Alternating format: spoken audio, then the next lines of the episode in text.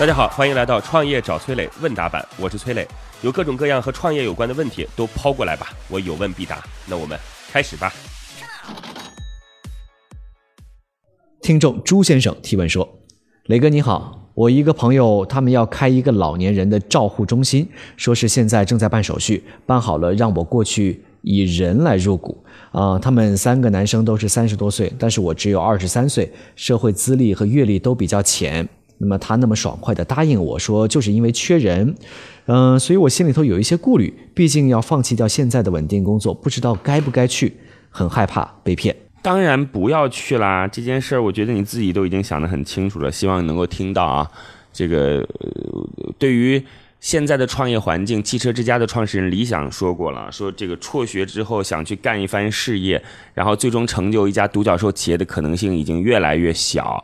那现在最好的方式是你已经在某个行业当中有很深的沉淀，慢慢的。就是选择自己的创业之路，我觉得这是一种非常稳妥和负责任的方式。反正今天我也很清晰的告诉各位，当然很多年轻大学生说我想去做，我我认为我现在就是年轻敢闯，我也赞同，因为毕竟我们自己的想法已经慢慢过时了嘛。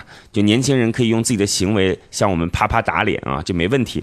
但是你说想切入到养老这个行业当中去，那是万万不可能的。你服务的对象本身就是需要沉淀、经验、呵护、关怀、匠心这一系列的东西才能能去服务好他们。然后您说你只只靠一股激情和你自己这个不切实际的想法就能做得好吗？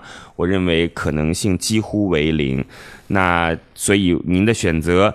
呃，一定会是不要去。然后，我也劝你跟自己的几个朋友思考一下，在这个行业当中，他们的优势到底是什么？养老这个行业其实是一个门槛非常高的行业，它需要呃技术类。如果说我们是家庭呵护的，它需要技术类的东西，不管你你是用哪种方式去感应，哪种方式进行呼叫等等，它它都是技术类东西。如果你说我是属于专业的养老机构，那它可能需要场地，需要这种专业的人士的服务，甚至医疗领域的这种知识，所以它不是一个说我们今天在路口摆个锅就能去摆摊卖胡辣汤的生意。啊、希望几个朋友能够考虑清楚，选择的东西很多，可以先到这这个领域的企业去进行了解，然后慢慢沉淀自己的经验之后，再杀出一条血路。祝您成功，谢谢各位呢。如果有什么样的创业问题，可以加我的个人微信号八六六二幺幺八六六二幺幺。我们有一个叫做乐客独角兽的社群，在这当中呢，我们来帮助各位来进行投资人的对接、资源的对接，然后每天还会有不同领域的课程啊，欢迎各位加入到乐客独角兽。我的个人微信号八六六二幺幺，已经有六千多位全国各地的伙伴在这当中了，你还能在自己当地找到自己的组织。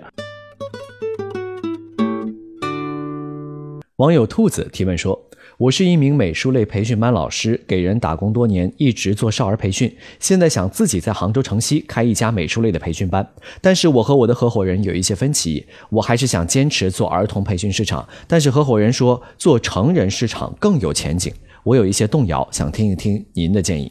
我觉得在这个争执当中，你是绝对正确的啊！无数的教育培训领域已经经过实践证明，儿童市场是在这个领域当中最赚钱的。成人市场想赚钱真的很难，除非它的这个就是结果非常明确。你比如说英语培训到底是为了考雅思托福，还是说是为了自己的商务英语等等？就是成人已经不太会有时间拿得出来做培训了。那提到时间呢，其实我们在提供的这个服务。很大的程度上就是在去占领用户的时间，就是用户愿意拿出一个时间来购买你的服务，这个服务就是培训。你想想看，是孩子的时间相对来讲比较宽裕，还是说成人的时间比较宽裕？是孩子的整个生活比较单纯，还是成人的生活比较单纯？那结果是不言而喻的。我们从时间的角度来剖析这个概念，那和最终的结果其实是相对称的。还有一点呢，是从效果的角度而言，那很明显，做教育培训是为了一个结果嘛。那同样是这个培训的对象，孩子和成人在花相同时间之后所达到的结果是完全不同的。成人获取一些新的技能，其实难度要更高。